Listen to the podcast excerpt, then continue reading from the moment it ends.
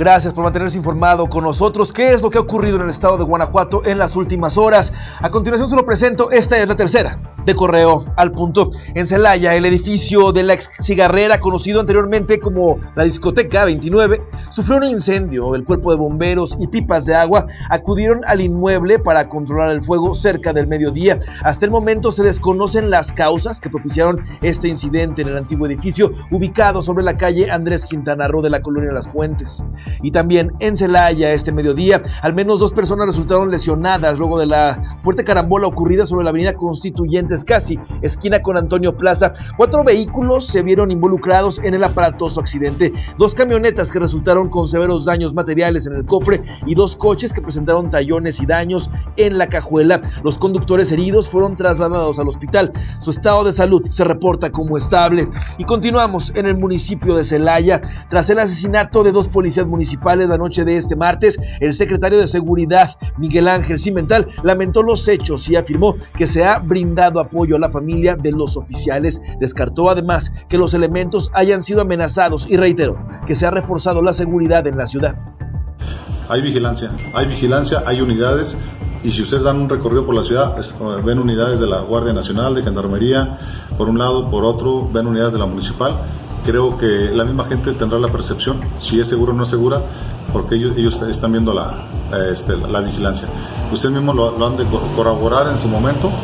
Sí, este, Celaya ahorita lleva una, una vida normal, una, una, una, lo que es eh, su, su vida normal, de que están viendo conatos de, de violencia, ustedes lo están viendo, pero nada falta de seguridad de la, de la policía o de los operativos que están llevando a cabo.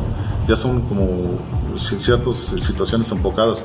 ¿Por qué? No sé, se están investigando, la Procuraduría está investigando eso por medio de imágenes expresas a través del sitio web del municipio de San Felipe. El alcalde Eduardo Maldonado García incumple con lo establecido en el artículo 134 de la Constitución. Y es que en varias notas se ve al mandatario siendo protagonista de la entrega de estufas, fogones, entre otros beneficios, pese a que la ley hace hincapié en que está prohibido hacer publicaciones con nombres, imágenes, voces o símbolos que impliquen la promoción personalizada de cualquier servidor público y de los más de 50 estudiantes guanajuatenses que se encuentran en China, se han detectado a 7 que son celayenses. No obstante, uno de ellos ya regresó al estado. Así lo dio a conocer el director del Instituto de la Juventud de Celaya, Rafael Bernabé, al señalar que desde el municipio ha estado en contacto con los jóvenes están bien de salud, están, están un poquito alarmados por la situación que se vive en el país, pero cabe mencionar que, que primero se encuentran bien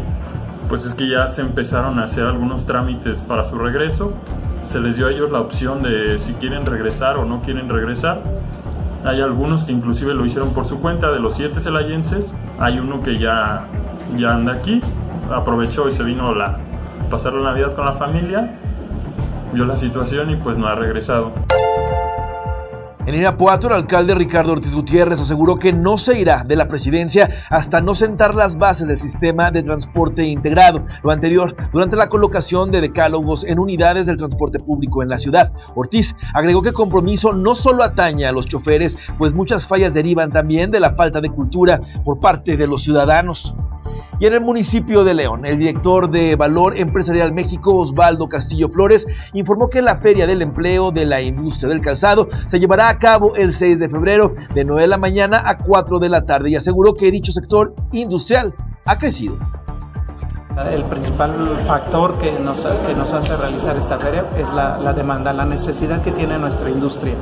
Por supuesto, siempre, siempre habrá gente que, que, busca otra, otra industria, que busca cambiar de puestos. Entonces nuestra industria siempre va a estar demandando, ya sea o porque se fue una persona, por sustitución o por crecimiento.